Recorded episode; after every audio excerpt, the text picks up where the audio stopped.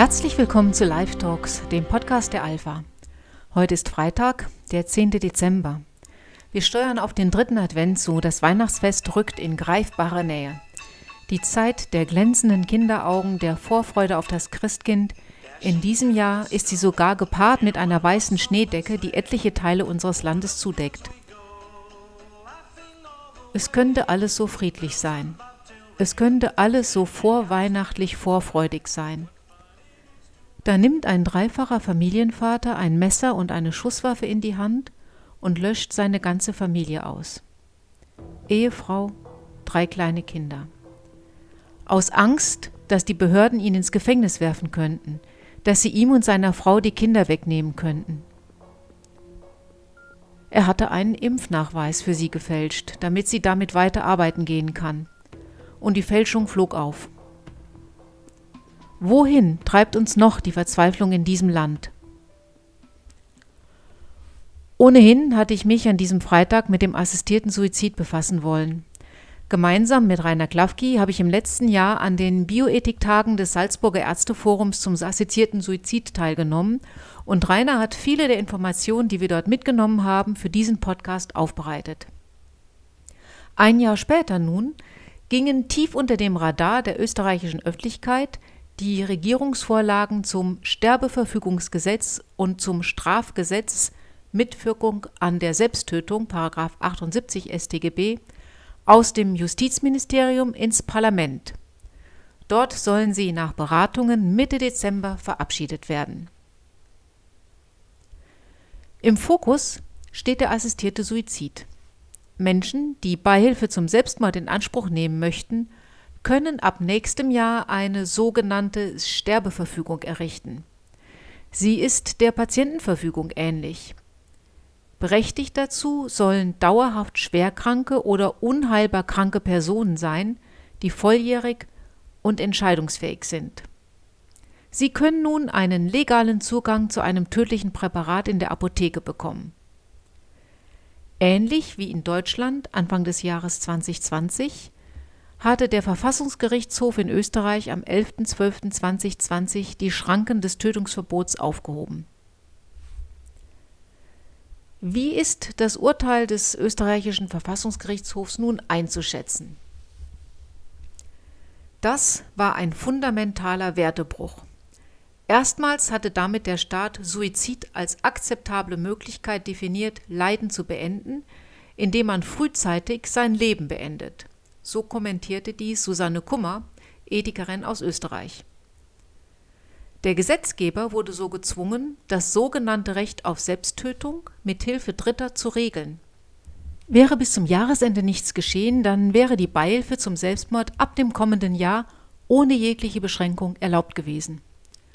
Nun liegt also die Regierungsvorlage beim Parlament. Ungehört blieben alle Appelle, eine psychiatrische Begutachtung vorzuschreiben weil nämlich Allgemeinärzte weder Altersdepressionen und psychische Störungen diagnostizieren, noch die freie, selbstbestimmte Entscheidungsfähigkeit wirklich beurteilen können. Die Mahnungen, einen Psychiater ebenso verpflichtend beizuziehen wie ein Palliativmediziner, ignorierte die Regierung. Der die Sterbeverfügung dokumentierende Notar oder Patientenanwalt wird lediglich verpflichtet, bei Zweifeln an der Entscheidungsfähigkeit die Dokumentation der Errichtung abzulehnen. Die aufklärenden Ärzte müssen dann einen Psychiater oder klinischen Psychologen zuziehen, wenn nach ihrer Einschätzung eine krankheitswertige psychische Störung vorliegt. Man stellt sich die Frage, was qualifiziert Notare und Ärzte dazu?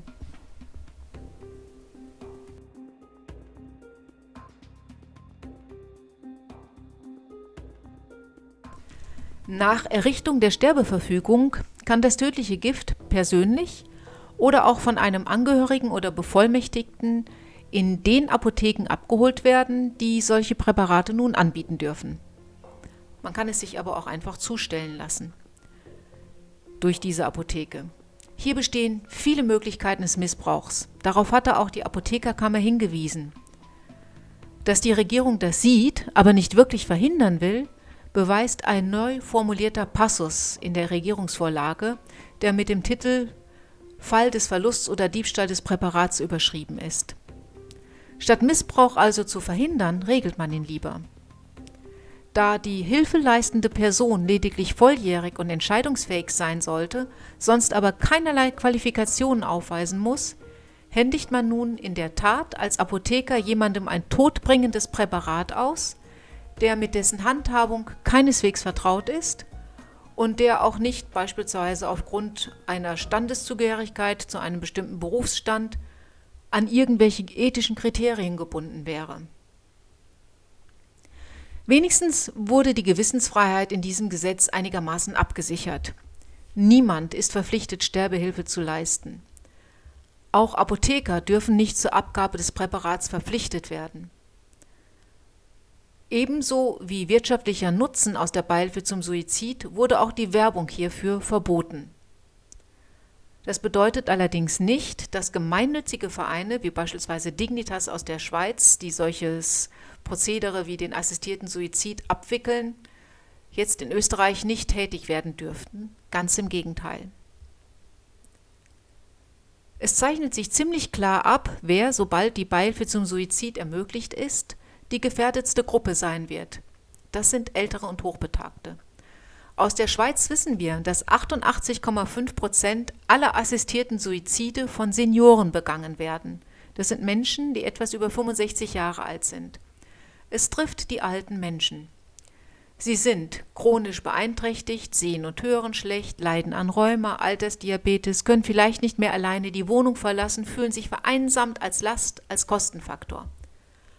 Auch unentdeckte Altersdepression kommt als Ursache für einen Sterbewunsch in Frage.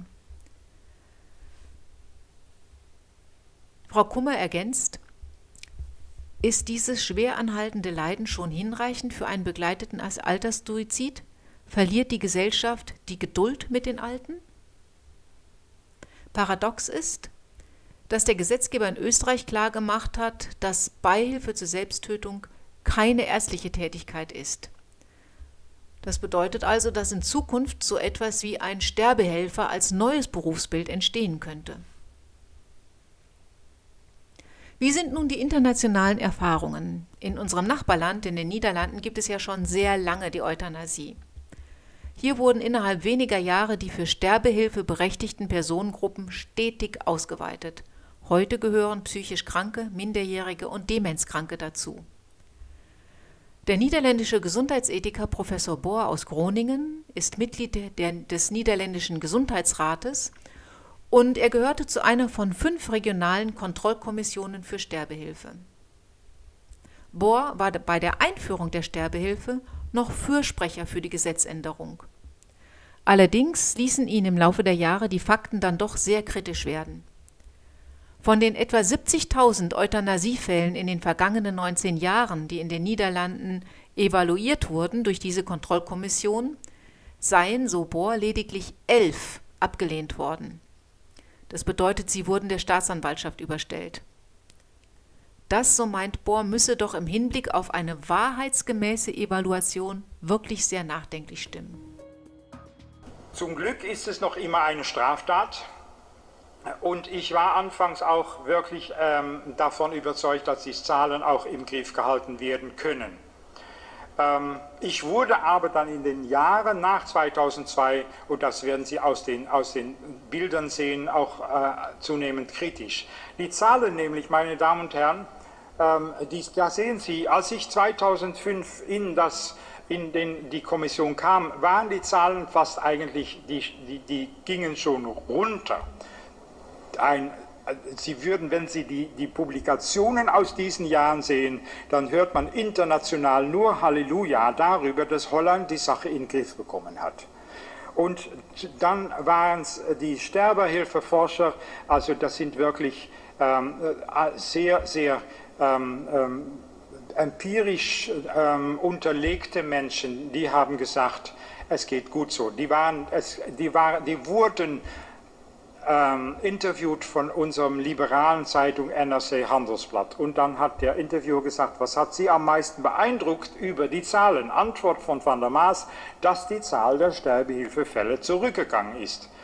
Frage. Die Niederlande befindet sich also nicht auf der international so gefürchteten schiefen Ebene. Van der Maas, nein, obwohl wir schon einigen Zuwachs erwartet hatten. Dann sagt sein Kollege, und zwar, weil der Bedarf für ein kontrolliertes Lebensende, also das heißt nicht unerträgliches Leiden, sondern es heißt Autonomie, auch kulturell bedingt ist. Nach unserer letzten Evaluierung vor sechs Jahren erwartet wir einen Zuwachs der Nachfrage, weil eine neue, mehr durchsetzungsfähige Generation jetzt aufwächst. Dies zeigt sich jedoch nicht in den Zahlen. Erleichterung. Frage, seit 1995 ist die Zahl der Sterbehilfefälle offenbar gleich geblieben. Was bedeutet dies? Sagt Van der Maas, es könnte darauf hindeuten, dass die Zahlen auch in den kommenden Jahren nicht ansteigen werden. Ich erwarte, ich sage zwischen den Zeilen auch hoffe, ich erwarte das jetzt auch so, dass dies etwa der Bedarf an aktiver Sterbehilfe in den Niederlanden ist. Sie, Sie, Sie verstehen, da ist Erleichterung. Aber was passierte dann mit, der Zahlen, mit den Zahlen nachher? Anfangs ging es dann eigentlich ziemlich rasch in die Höhe. Ähm, Sie sehen, dann ging es bis fast 4000 und jetzt sind wir mittlerweile bei fast 7000. Da gibt es noch eine Grauzone von etwa 20 Prozent. Ob das Euthanasie ist, weiß man nicht. Aber vielleicht können das auch die Fälle sein, wo zum Beispiel palliative Sedierung eingesetzt wird mit dem, äh, mit dem äh, Ziel, den Patienten zu töten.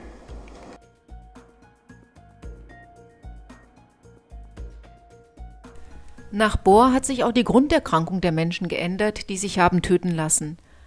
Waren es ursprünglich hauptsächlich Krebspatienten, kommen nun immer mehr andere Krankheitsbilder hinzu. Hier sieht man, dass es noch immer die Mehrheit ist. Ich schätze so etwa 65 Prozent. Aber dann gibt es auch wirklich viele andere und natürlich Dementie, äh, Psychiatrie, äh, Age-related, das, das sagen wir gestapelte Altersbeschwerden, die werden immer mehr. Und äh, da sagt, da sieht man schon, dass es sich da etwas vollzieht, was ich ein Paradoxma, ein Paradigmawechsel nenne, nämlich von Euthanasie ähm, als ein Letzt, ein, eine letzte Möglichkeit, ein schreckliches Sterben zu verhindern, wird die Euthanasie zunehmend eine letzte Möglichkeit, ein schreckliches Leben zu verhindern. Und in, in diesem Fall ist das noch immer die, die Wahl zwischen Sterben gut und Sterben schlechter.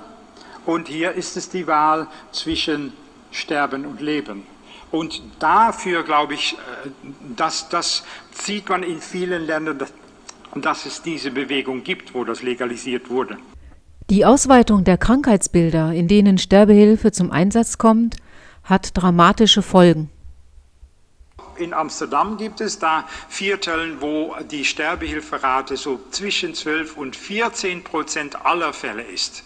Meine Damen und Herren, das kann keine Ausnahme mehr sein. Das kann nicht mehr der, der, das Gewehr, das auf dem Hintersessel liegt, sein. Verstehen Sie? Da wird der Tod, wird, äh, der, der Tod durch Tötung wird eine, eine normale, ein normaler Fall.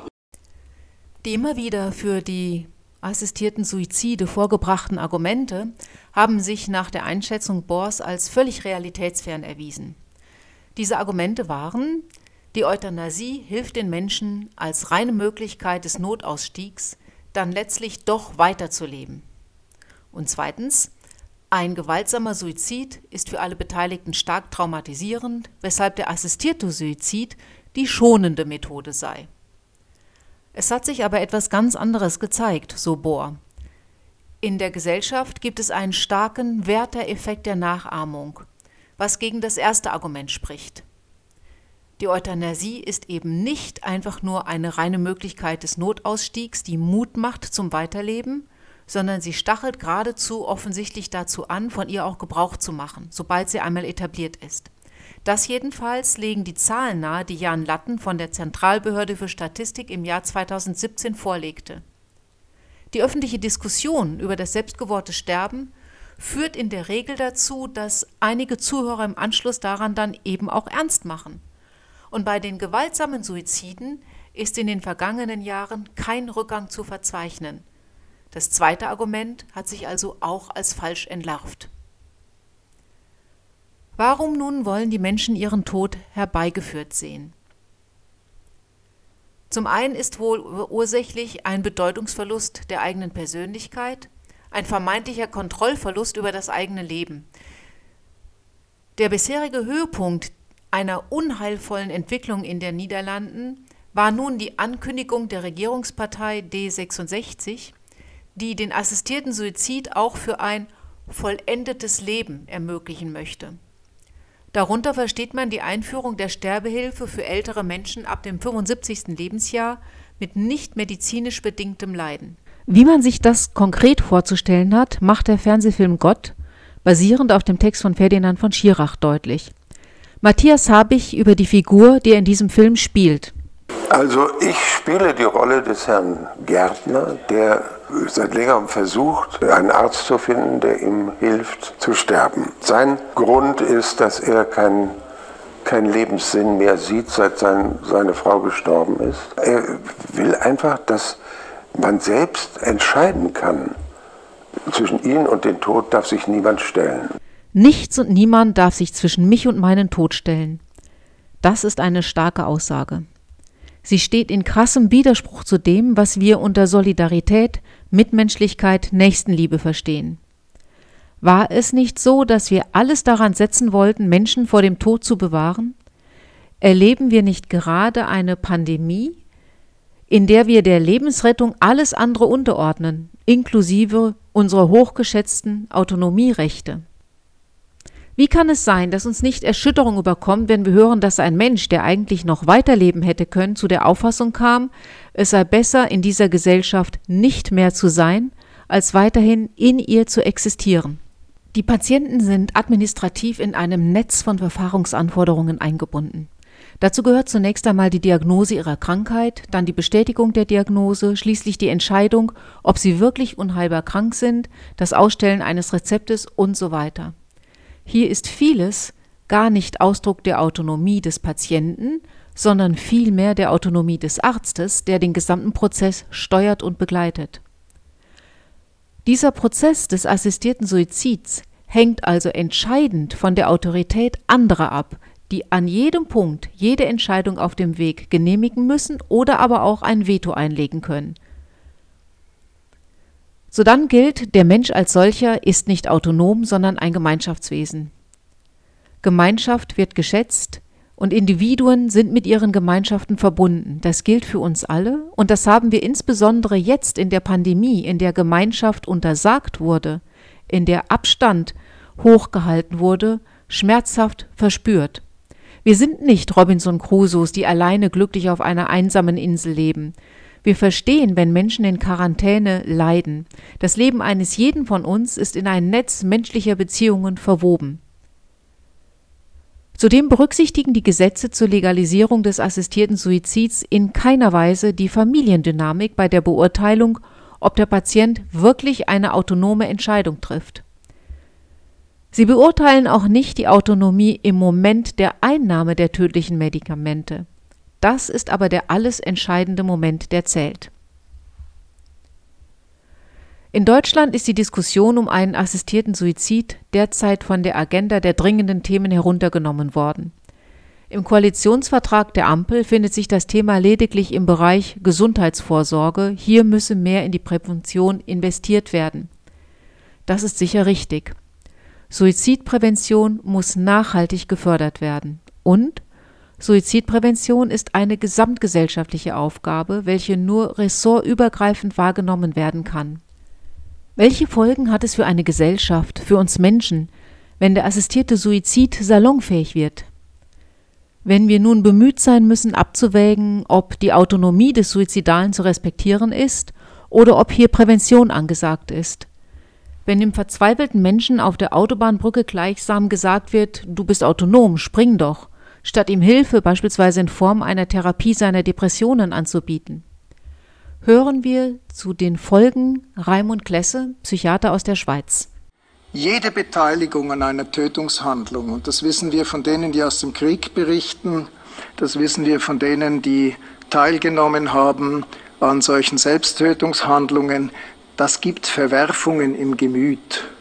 Und ich bringe Ihnen jetzt noch einen Punkt, der noch nicht genannt wurde den man als Psychiater sieht, wenn einmal ein Suizid in einer Familie stattfindet, dann fungiert er als Modell bis in die nächsten Generationen hinein.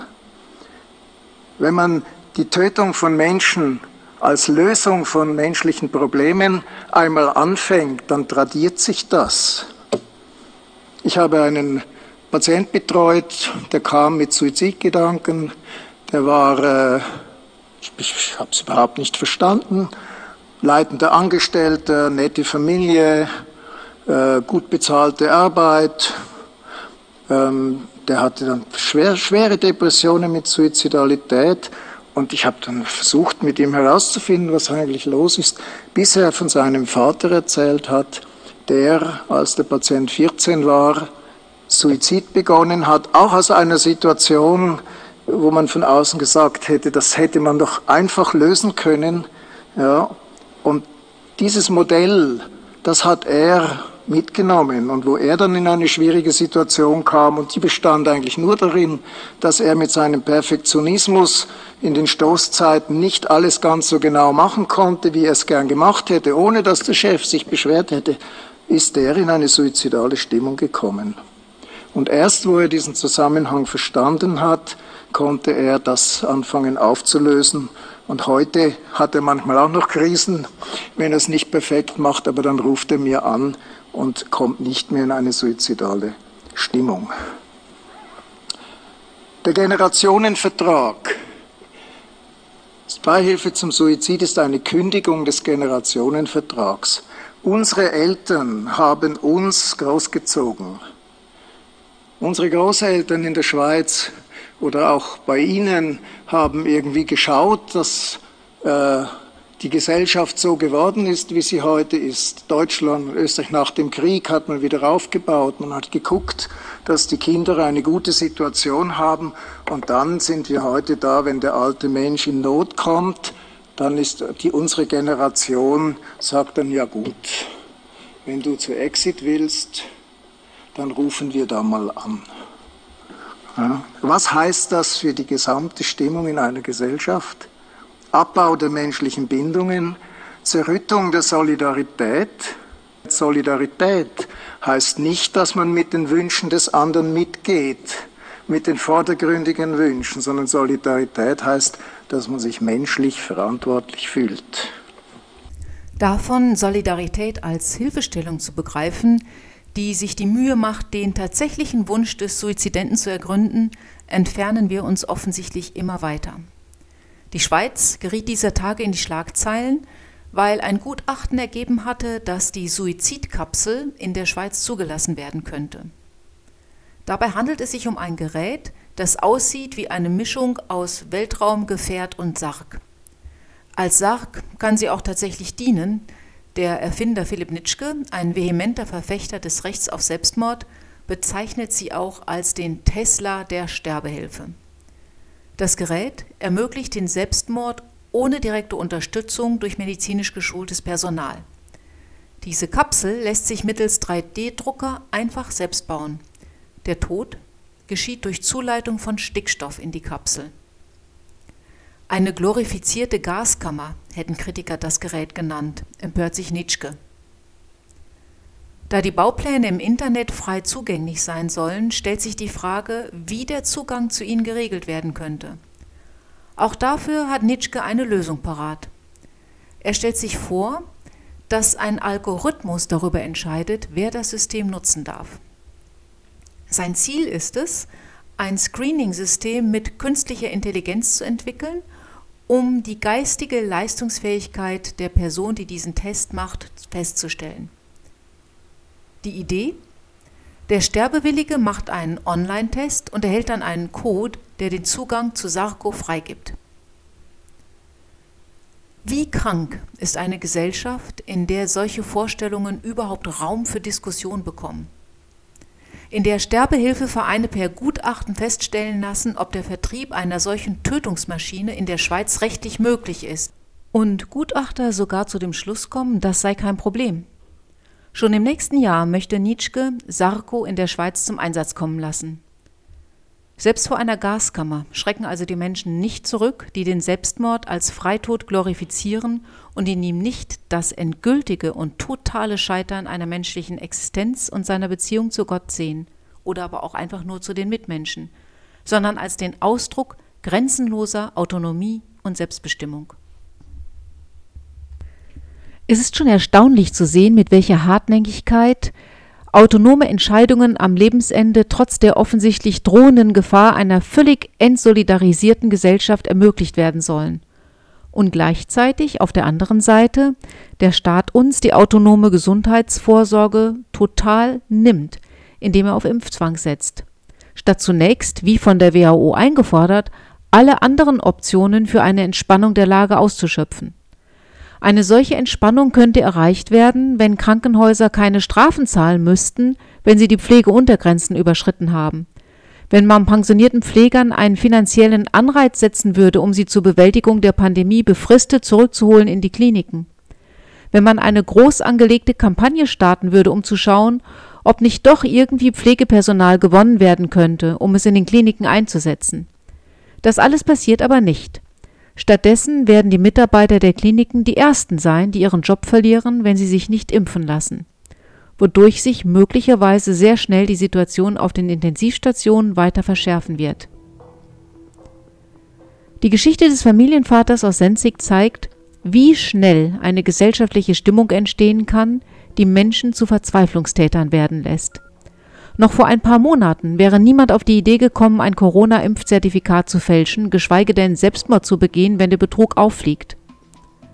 Heute stehen Millionen Menschen vor der Wahl, entweder vollständig zu gesellschaftlichen Parias zu werden oder aber eine Impfung zu akzeptieren, die ihnen große Angst und große Sorgen macht.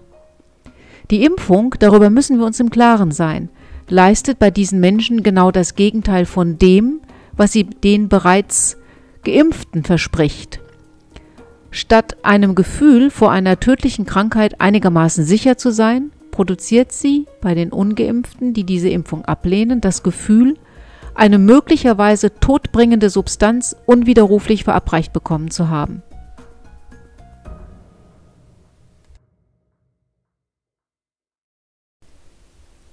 Noch vor ein paar Monaten wäre niemand auf die Idee gekommen, ein Corona-Impfzertifikat zu fälschen, geschweige denn Selbstmord zu begehen, wenn der Betrug aufliegt. Was herrscht hier für eine Stimmung in unserem Land? Erstarrt in Panik an einem Virus zu sterben, nehmen wir die Not der Menschen nicht mehr wahr. Dabei ist Suizidprävention heute wichtiger denn je. Am 3. September wurde dem Bundesministerium für Gesundheit der aktuelle Lagebericht zur Situation der Suizidprävention in Deutschland vom Nationalen Suizidpräventionsprogramm überreicht. Über 60 Autorinnen und Autoren aus Wissenschaft und Praxis haben an diesem Bericht mitgewirkt. Mit ihren Empfehlungen folgen sie den Forderungen der WHO nach wissenschaftlich fundierten Suizidpräventionsstrategien. Zudem berücksichtigt der Bericht die vom Bundesverfassungsgericht geforderten Schutzmaßnahmen für Menschen, die einen assistierten Suizid in Erwägung ziehen. Darin ist ein Ansatz zu sehen, der dem Gemeinwohl und unserer Gesellschaft dient. Der assistierte Suizid oder dessen Förderung kann diese Perspektive nicht bieten. Jedes Leben ist wertvoll, auf dieser Erde allemal, trotz der Krisen, trotz Corona. Lassen wir uns nochmal davon überzeugen. Louis Armstrong, What a Wonderful World.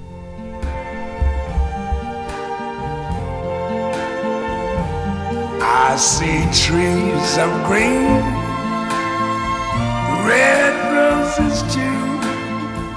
I see them bloom for me and you. And I think to myself, what a wonderful world.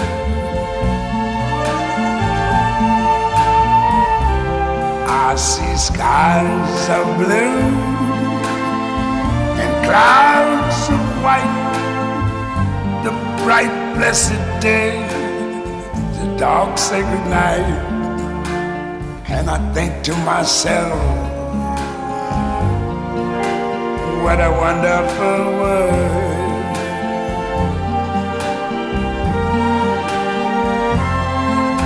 The colors of the rainbow, so pretty in the sky, are also on the faces of people going by.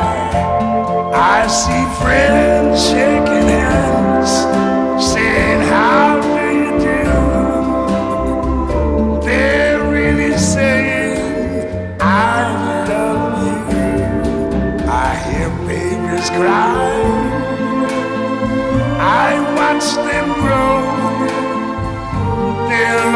much more than I ever knew.